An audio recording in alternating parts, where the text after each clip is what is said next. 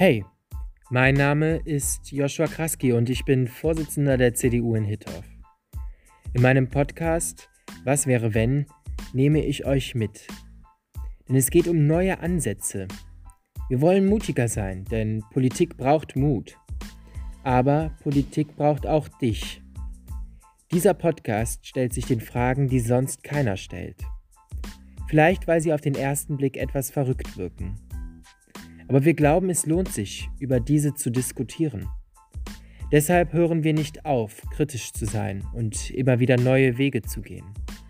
Komm gerne mit und sei Teil dieses spannenden Projekts, denn es ist Zeit, Neues zu wagen.